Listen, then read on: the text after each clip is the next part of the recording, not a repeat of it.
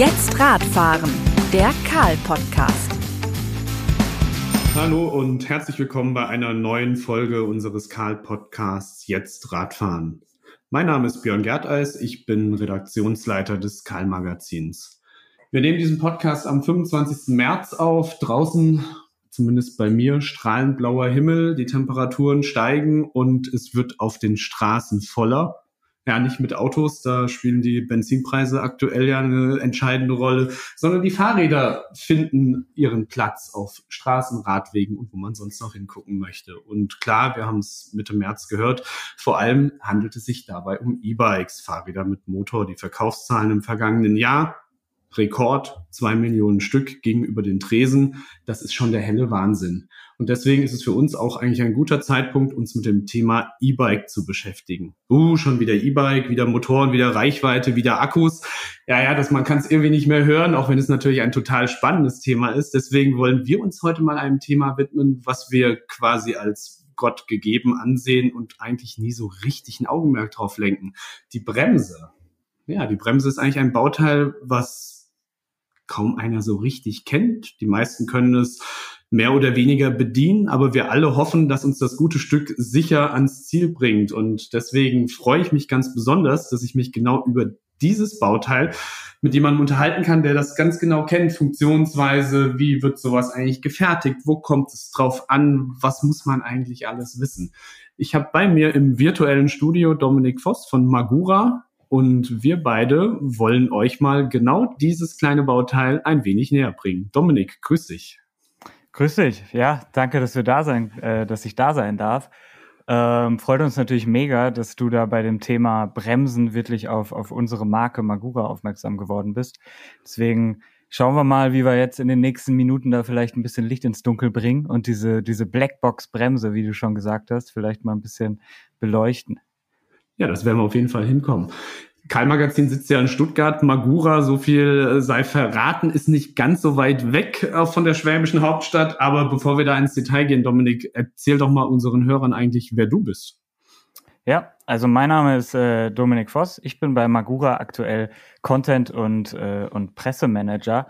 Das heißt, ich, ich habe das, äh, das Glück, mich so ein bisschen um die Kommunikation unserer Marke zu kümmern ähm, bin da für Produkteinführungskampagnen zuständig und ähm, darf mich dann eben natürlich auch so ein bisschen mit den Fragen der, der Kunden beschäftigen ähm, und versuche da, wie gesagt, das, das Thema Bremse halt so ein bisschen näher zu erklären. Und dafür bin ich heute dann eigentlich da. Und ja, nebenbei ähm, bin ich selbst auch leidenschaftlicher Mountainbiker und Rennradfahrer, komme da also so ein bisschen aus dem sportiven Bereich und da sind wir hier natürlich am Fuße der Schwäbischen Alb bei uns zu Hause ganz genau richtig. Aber für dich ist dann ja quasi auch ein Heimspiel heute. Das ist quasi ein Heimspiel, genau. Wir sind uns von der Distanz recht nah, aber auch äh, vom Thema. Kurze Nachfrage nochmal zu dir. Du sagst Rennrad und Mountainbike. Jetzt äh, sind wir beim Karl-Magazin natürlich sehr urban orientiert. Ähm, mit welchem Gefährt bist du denn auf den Straßen der Stadt unterwegs? Auf den Straßen der Stadt, also da, da muss oftmals, glaube ich, sogar wirklich mein, mein sportiver Crosser aktuell herhalten, weil ich es einfach mega finde, äh, Crosser slash Gravelbike, der Übergang ist ja so ein bisschen fließend, weil ich mit dem, glaube ich, einfach am vielseitigsten unterwegs bin. Da bin ich schnell mal beim Supermarkt um die Ecke, kann aber halt auch den Forstweg nehmen. Also ja, aber ich glaube, das Thema Gravelbike werdet ihr bestimmt schon mal behandelt haben. Das ist ja im Prinzip der zweite Megatrend, wenn wir genau. ganz über allem thront das E-Bike und dann ist natürlich der Graveler, das Allzweckrad für Stadt, Forstweg, wie du es gesagt hast, echt in aller Munde. Ähm, du hast ein ganz spannendes Stichwort gesagt. Du bist eigentlich der Mann für die Kundenfragen. Äh, wenn ich mir ein neues E-Bike kaufe und würde als Kunde tatsächlich mal aufs Datenblatt gucken, ähm, dann würde vielleicht bei der Bremse der Name Magura auftauchen. Und die meisten Kunden würden darüber gar nicht so viel wissen. Wer oder was ist eigentlich die Magura? Fangen wir doch mal mit einer ganz soften Frage zum ja. Namen Magura an. Ja, sehr gerne. Also Magura ist wie gesagt ein ähm, aktuell eigentlich könnte man so betiteln Bremsenspezialist in den Bereichen Motorrad und Fahrrad. Also wir, wir sind da in beiden Bereichen vertreten und es ist eigentlich grob kann man sagen, wenn es darum geht, so ein Zweirad zu bremsen oder zu kontrollieren, dann äh, sind wir da ganz oft irgendwie mit im Spiel. Ähm, Und das insgesamt auch schon seit äh, 1893. Also es ist wirklich sehr traditionsbewusstes Unternehmen. Ja, du äh, rünzelst da die Stirn. Ja, es gibt uns mittlerweile wirklich schon seit 125 Jahren und das auch wirklich am Standort an der Schwäbischen Alb. Also da wurden wir gegründet von, ähm, von unserem Gründer und wir sind auch immer noch äh, familiengeführt. Also Traditionsbewusstsein ist für uns wirklich so ein großes Thema. Und äh, du hast gerade den Namen angesprochen. Ähm, da kann man dann auch noch einen, vielleicht eine kleine Anekdote zu erzählen. Also Magura selbst, das, das klingt jetzt ja relativ abstrakt, aber das ist eigentlich, das hat man früher in Deutschland relativ oft gemacht, eine Verbindung aus äh, den Anfangsbuchstaben unseres Gründers. Das war damals der Gustav Magenwirt, also MAG, und eben unserem Gründungsort Ura, Bad Urach. Und ja, da sind wir stolz drauf, dass wir da eigentlich immer noch aktuell in, äh, in Deutschland produzieren und hier als familiengeführtes Unternehmen ansässig sind.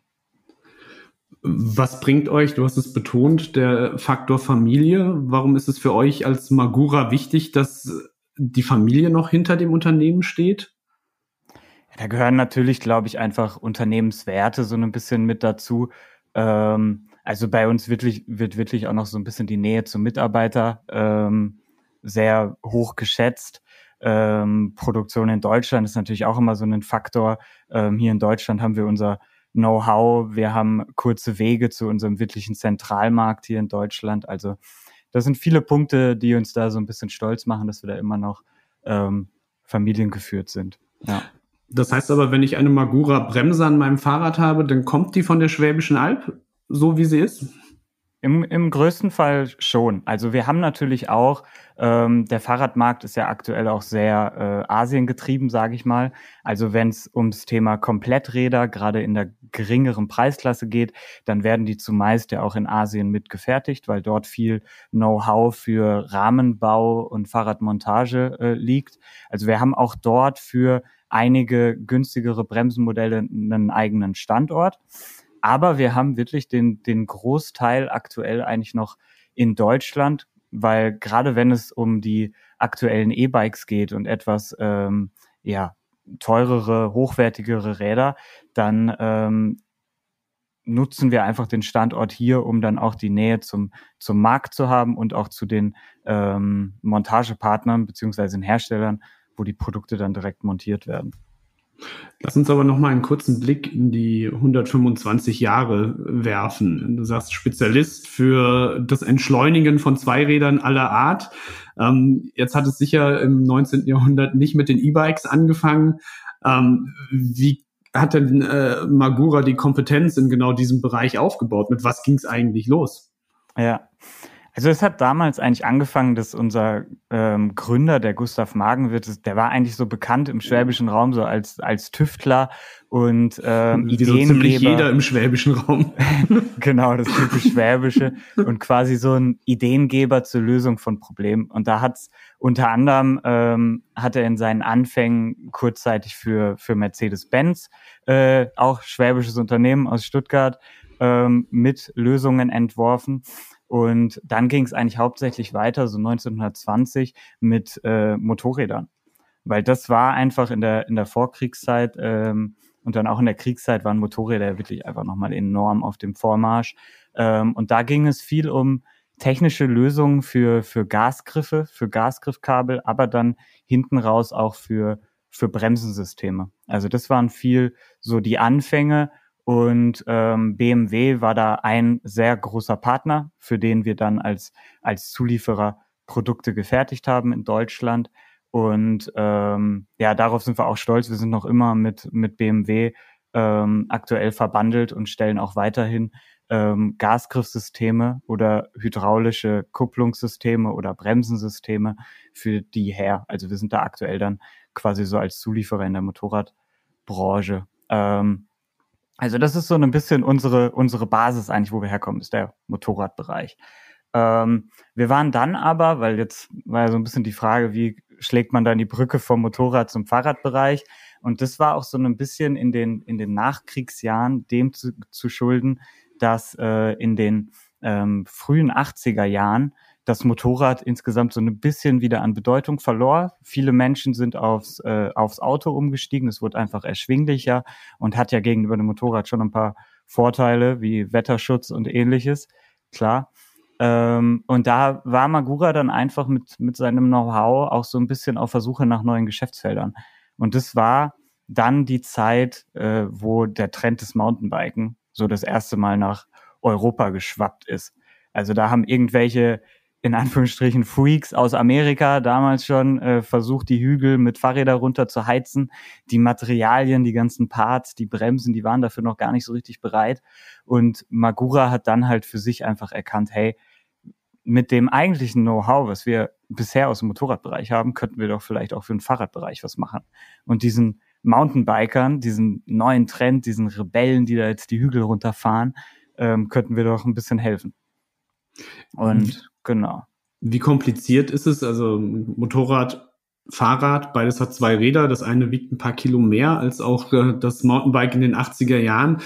Wie kompliziert ist es, die Technologie von dem einen Träger auf das viel leichtere und auch nicht mit einem Motor betriebene Fahrrad zu transportieren? Also was ist der Hauptunterschied, wenn man sich die beiden Bremssysteme einfach mal anguckt? Ja. Was, also die, die Hauptfunktionsweise, also auch unser erstes Produkt für den Fahrradmarkt basierte ja auch Hydraulik. Das war ein komplett, ein komplettes Novum, dass man versucht hat, ein Fahrrad mit Hydraulik zu, zu bremsen, um eben einfach insgesamt mehr Bremskraft und äh, Standfestigkeit zu haben.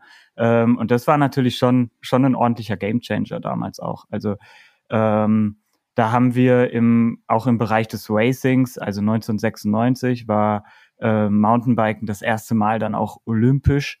Ähm, und da sind wir mit unseren hydraulischen Bremsen ähm, ziemlich auf große Augen gestoßen und konnten da dann halt äh, einfach den Athleten helfen, vor allen voran Bart Brentjens, der dann coolerweise auch gewonnen hat, ähm, da einfach sicher unterwegs zu sein. Ähm, da ist jetzt natürlich so ein bisschen der, es ist jetzt nicht direkt erkennbar, dass es ähm, viel Motorrad-Know-how da eingeflossen ist. Aber das wird, wurde dann eigentlich vor allen Dingen beim nächsten Step, nämlich von der Felgenbremse zur Scheibenbremse, be besonders klar. Also ähm, nachdem die Felgenbremse dann eigentlich einen ganz guten Al Anklang hatte, waren wir auch mit die ersten oder eigentlich der erste, der ähm, eine Scheibenbremse ans Fahrrad gebracht hat.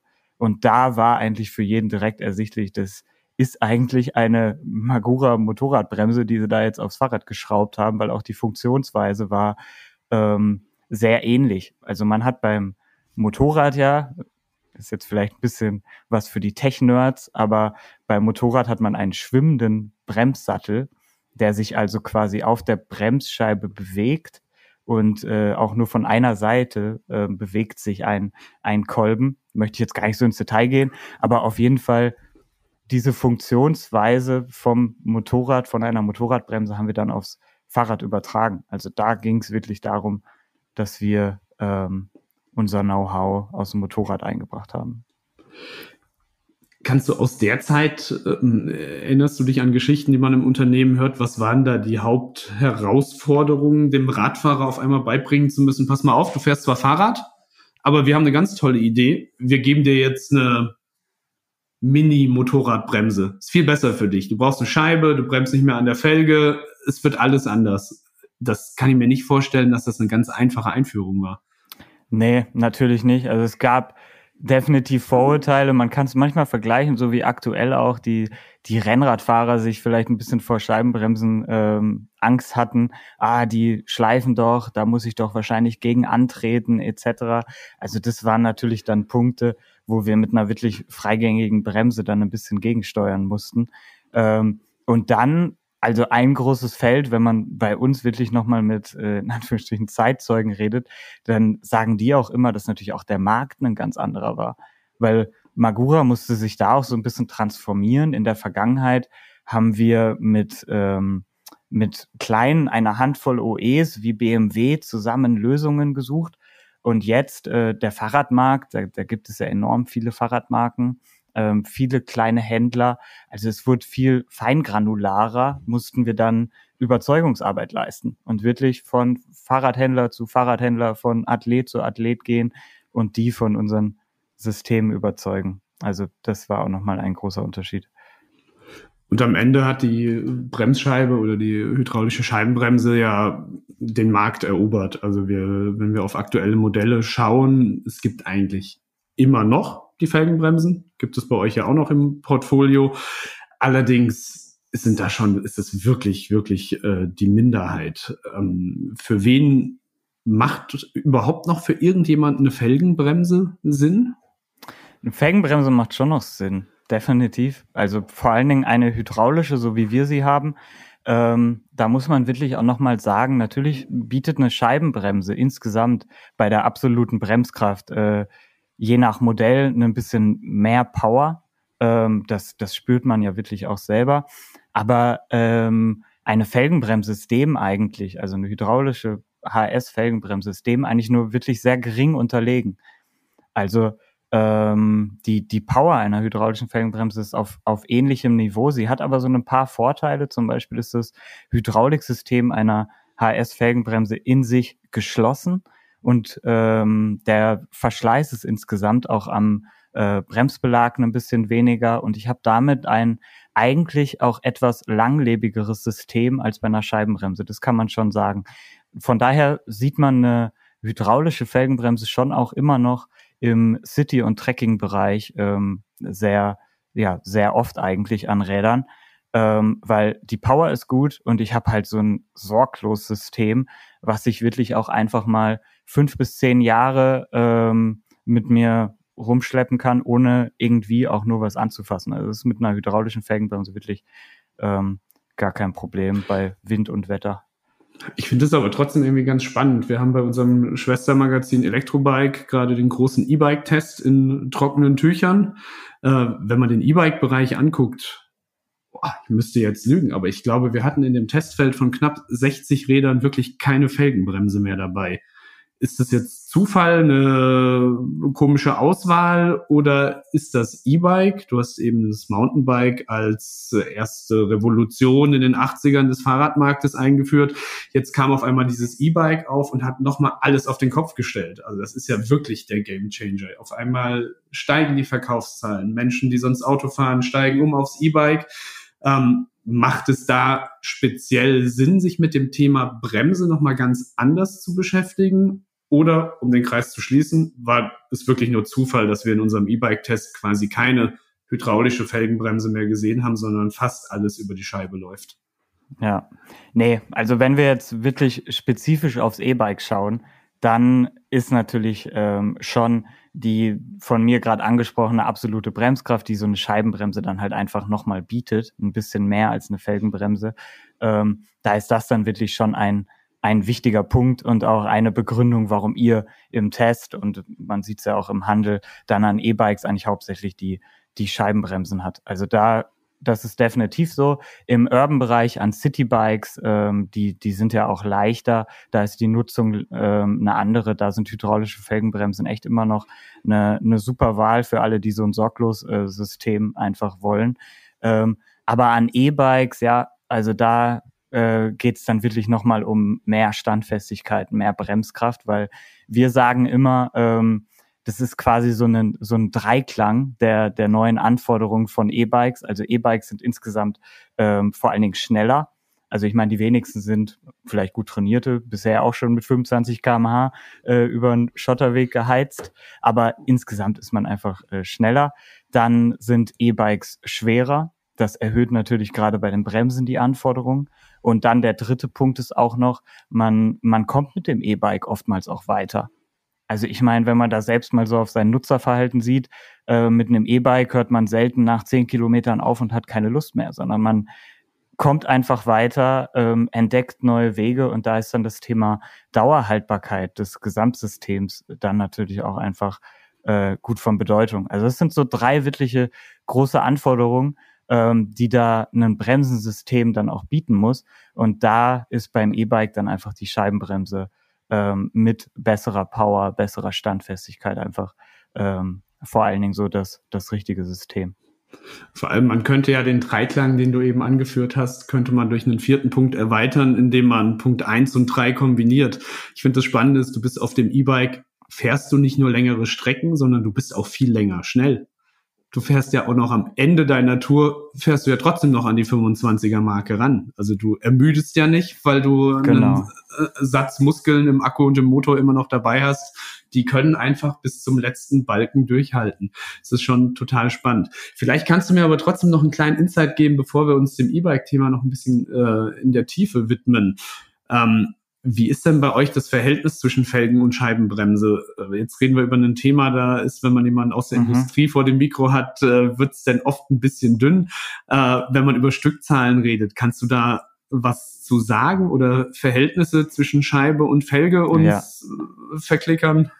Ja, sehr, sehr gerne sogar, weil das Verhältnis ist, glaube ich, für viele, du warst vorhin ja auch erstaunt, wie ähm, wichtig die Felgenbremse noch ist und ähm, das zeigt eigentlich das Verhältnis. Also aktuell produzieren wir schon grob ähm, einen, einen ähnlichen Teil Felgenbremsen und äh, Scheibenbremsen. Also es ist knapp äh, ein 50-50-Verhältnis, weil die hydraulische Felgenbremse als solches, gerade wenn wir in Regionen denken wie Holland, Belgien, wo die Anforderungen jetzt auch nicht äh, 1000 Höhenmeter Abfahrten sind, sondern wirklich der normale Stadtverkehr, da ist eine hydraulische Felgenbremse ähm, wirklich einfach eine, eine optimale Wahl super sorglos, äh, sicher, gute Power.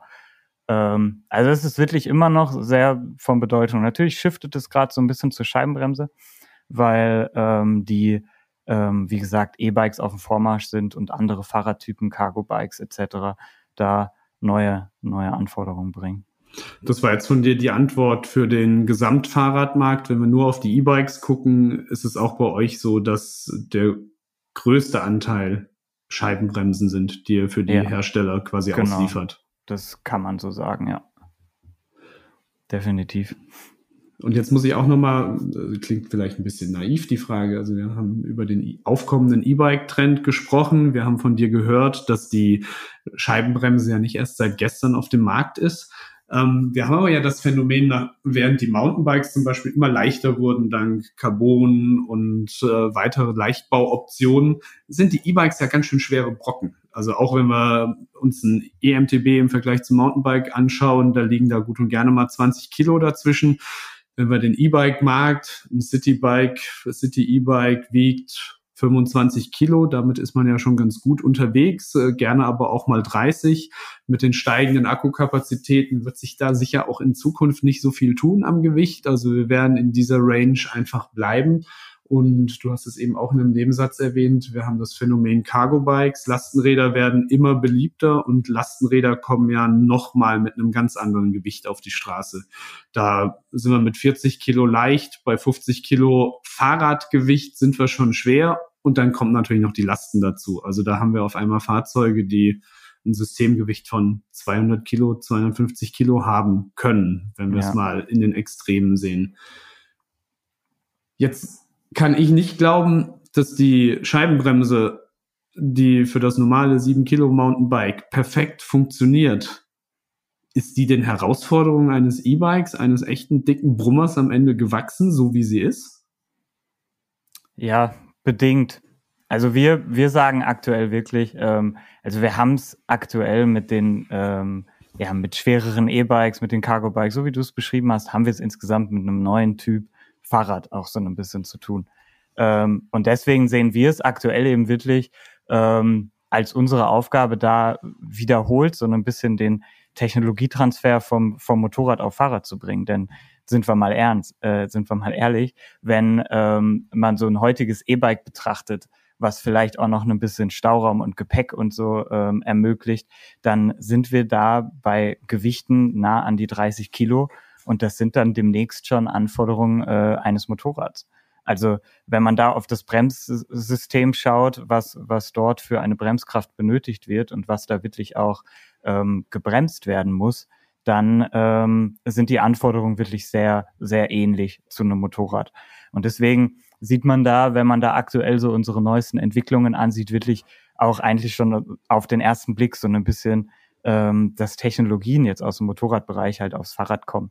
Also wenn man da auf die Bremsen schaut, ähm, während vor, vor einigen Jahren ähm, Scheibenbremsen eigentlich hauptsächlich noch äh, mit aus Zweikolbenbremssattel äh, bestanden, sind das heutzutage Vierkolbenbremssättel geworden, ähnlich wie am Motorrad.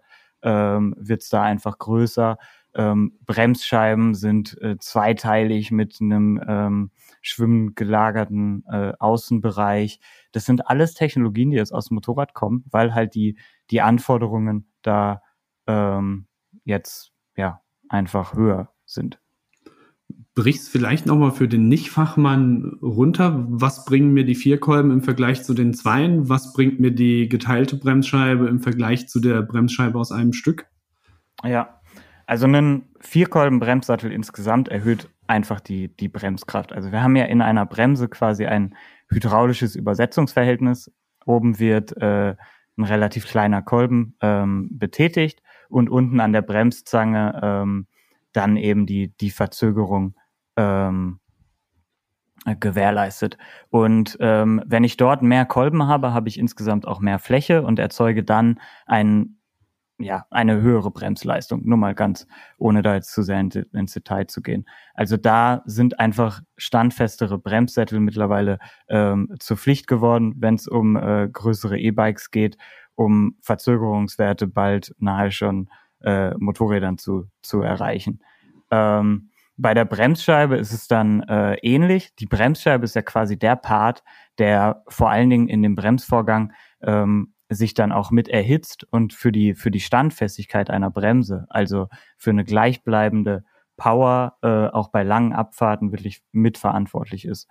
Und da ist eine zweiteilige Bremsscheibe mit einer besseren Hitzeableitung ähm, dann einfach dafür verantwortlich, dass das System nicht überhitzt und ich immer eine gute Power habe.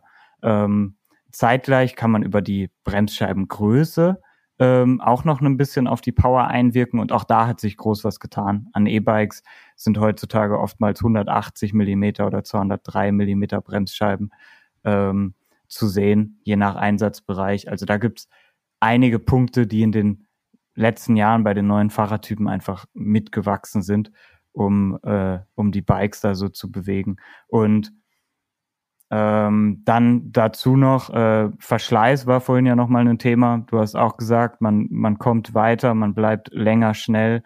Ähm, und da sind es dann eben auch äh, andere Bremsbelagsmischungen, äh, andere Bremsbeläge, dickere Bremsscheiben, die ähm, später ein Verschleißlimit erreichen. Also es sind einige Faktoren, die da gerade äh, einfach weiterentwickelt werden das sind jetzt schon alles äh, Themen, die so richtig in Tipps und Tricks und genau, Bremsen-Know-how genau. tief reingehen. Ich glaube, da sind wir nahezu gezwungen, eine zweite Podcast-Folge mal im Detail aufzunehmen.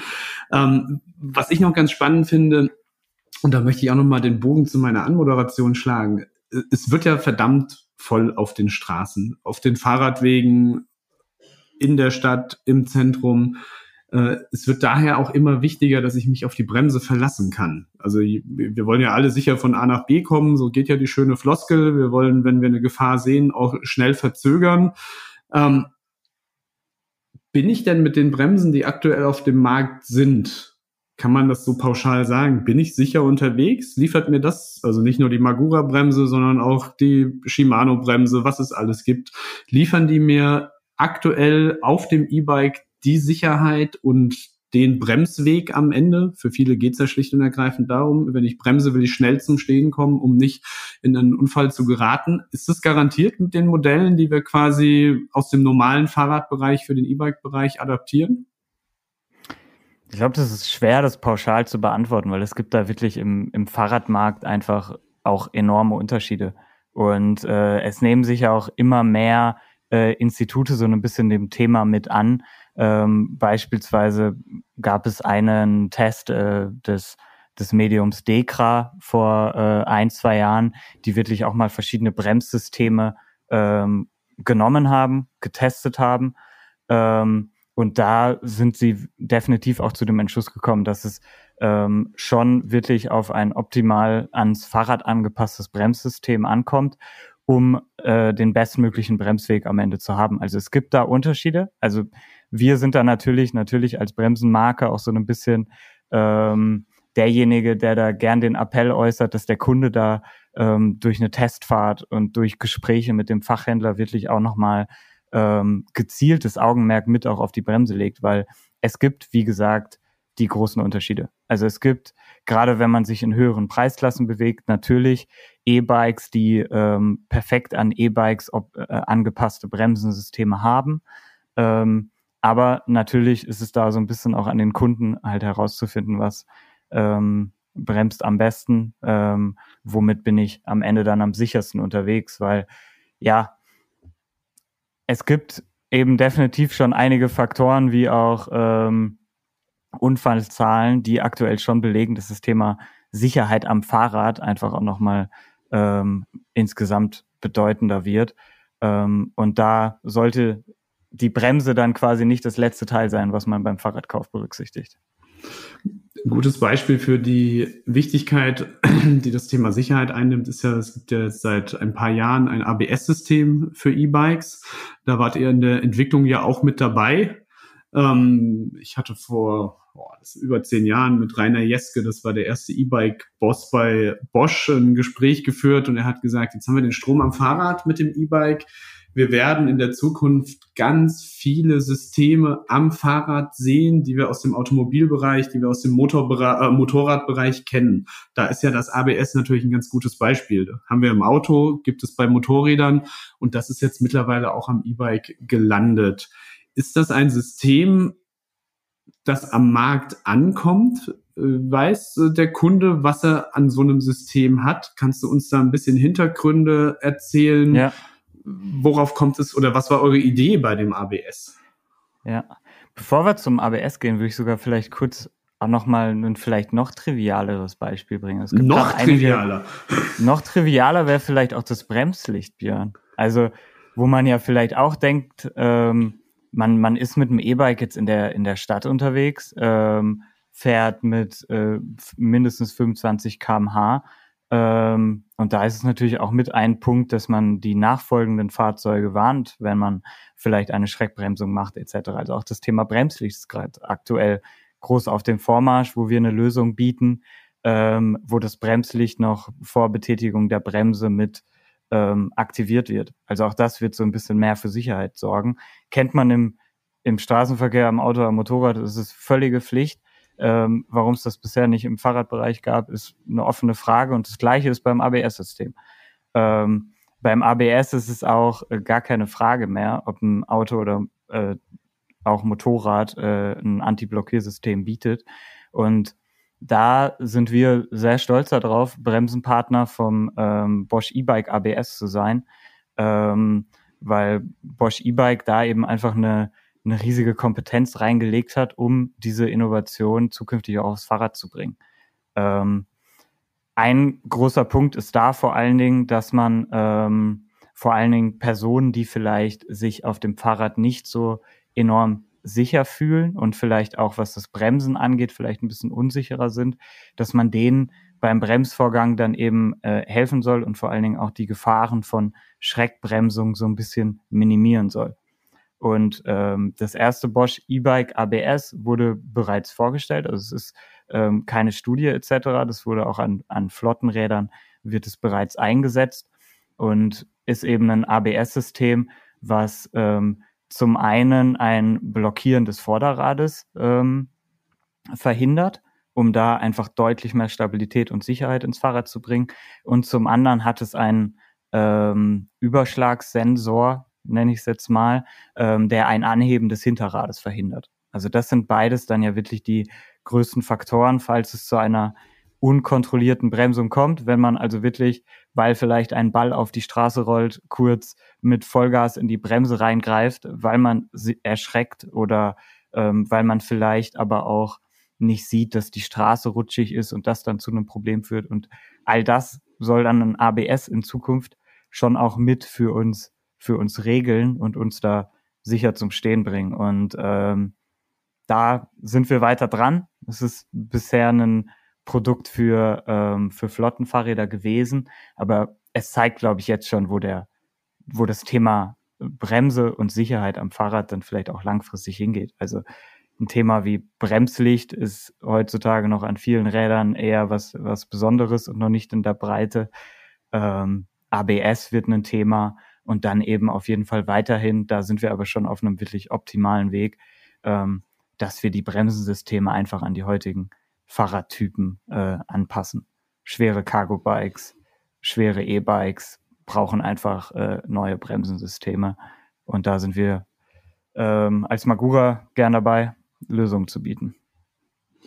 Bevor wir da nochmal einen Blick riskieren in die Zukunft, was tut sich auf dem Bremsenmarkt, kann ich nur nochmal meine Anekdote meiner ersten Testfahrt mit dem ABS-System. Ich durfte es bei der Einführung dann auch mal ausprobieren, äh, äh mich erinnern und das kurz mhm. erzählen. Mhm. Also ich wurde aufgefordert, über die 25 kmh Marke gerne zu pedalieren und dann am Ende der Schotterstrecke ganz ungewohnt einfach nur mit der Vorderradbremse zu bremsen.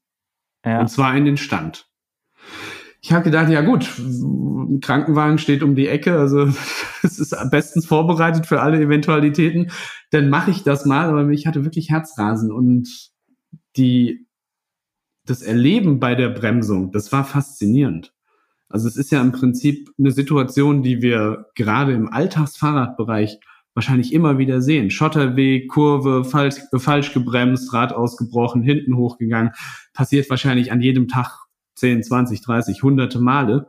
Und das ABS hat es wirklich ermöglicht, dass der Krankenwagen, der bereitstand, an dem Tag überhaupt nichts zu tun hatte. Also war ja. ein wirklich faszinierendes Erlebnis. Und ich glaube, es ist wichtig, ähm, dass man Menschen die Gelegenheit gibt. Wir sagen ja auch immer, probier das E-Bike vor dem Kauf aus, probier aber auch mal so ein ABS-System aus, wenn du die Möglichkeit hast, um das zu verstehen, wie viel mehr Sicherheit du am Ende hast. Also ich war hellauf begeistert, weil wirklich mit ein bisschen schlotternden Knien draufgesetzt, reingetreten und dann wieder allem, was man gelernt hat, gebremst und trotzdem ist nichts passiert, sondern ein kurzer Bremsweg, stabiler gerade äh, Auslauf. Das war echt faszinierend. Also da ist, ja. weiß nicht, ob du Feedback aus dem Markt bekommen hast von den Flottenversuchen, die es bislang gab. Ja, also es, es braucht natürlich wirklich erstmal eine ordentliche Überwindung, das ähm, da wirklich mal so zu testen, weil wie du sagst, ähm, als äh, normaler Mensch würde man auf Schotter nicht in einer Normalsituation einfach Vollgas in die Bremse langen, aber da ist dann eben mit so einem ABS-System im Hintergrund äh, auch sowas dann im Extremfall möglich, wenn man sich erschreckt oder so. Äh, ja, das, das Feedback aus dem Markt ist definitiv äh, ähnlich, ähnlich positiv gewesen. Ähm, ähm, auch unabhängige Institute wie die DEKRA oder so haben ABS-Bikes ähm, und normale Bikes getestet und sind da auch zu dem Entschluss gekommen, dass vor allen Dingen für diese unvorhergesehenen Momente, wo man vielleicht auch nicht weiß, wie viel Grip wirklich der Untergrund überhaupt bietet, weil da auch so ein Fall, ich glaube, jeder kennt es, man fährt durch die Stadt, irgendwie durch eine Kurve, hinter der Kurve auf einmal nasses, feuchtes Laub, ähm, worauf ich nicht ganz vorbereitet war, wo man komplett anders bremsen sollte. Ähm, und für solche Momente ist ein Anti-Blockiersystem dann eben einfach ähm, wichtig und wirklich auch schon ein Fingerzeig äh, in die Zukunft. Ich bin sehr gespannt, was da alles noch kommt. Also sowohl von Bosch in Kooperation mit euch, aber wir sehen es natürlich auch, dass andere Hersteller äh, sich dem Thema widmen. Ich werfe nur den Namen Blue Break oder ZF ist in dem Bereich ja auch engagiert. Das sieht man Sicherheit ist wirklich etwas, was ja zentral ist beim Thema E-Bike. Und du hast es nochmal aufgegriffen, die Sicherheit bei E-Bikes weiter zu verbessern. Da seht ihr als Bremsenspezialist natürlich den ersten Ansatzpunkt an der Bremse. Wie mache ich E-Bikes? Wie mache ich E-Cargo-Bikes? Aber auch Lastenräder ohne Motor. Wie mache ich diese schweren Fahrräder noch sicherer? Da habt ihr sicher die ein oder andere Idee die du vielleicht auch schon anreißen kannst, vorstellen kannst?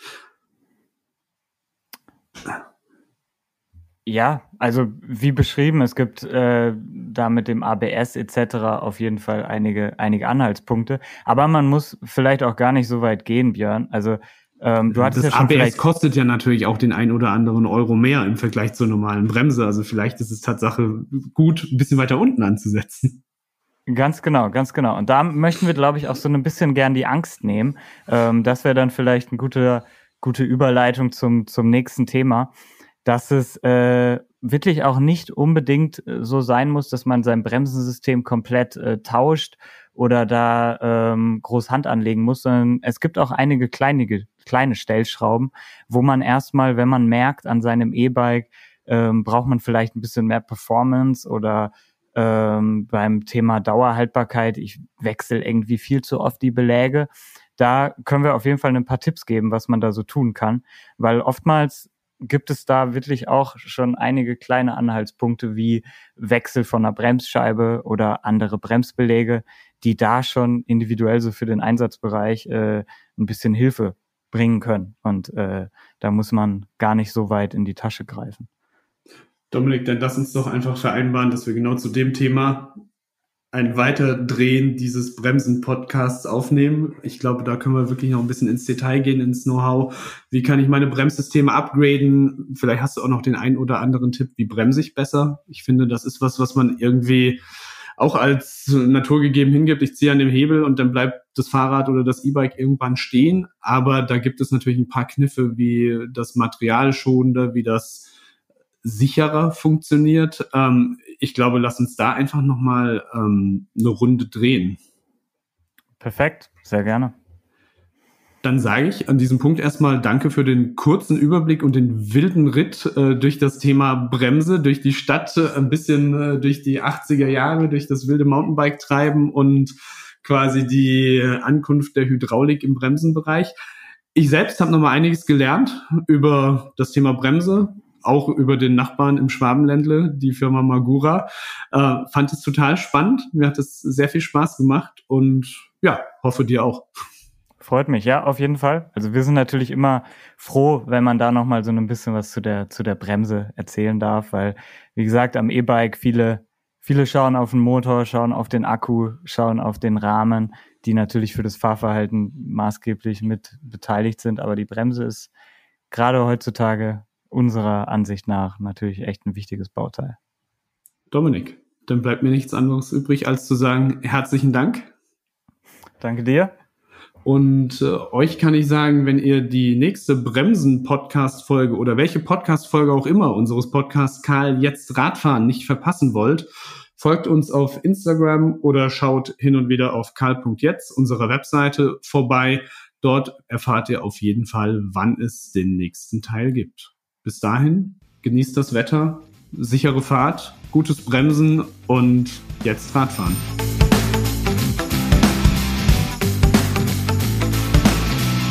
Jetzt Radfahren, der Karl-Podcast.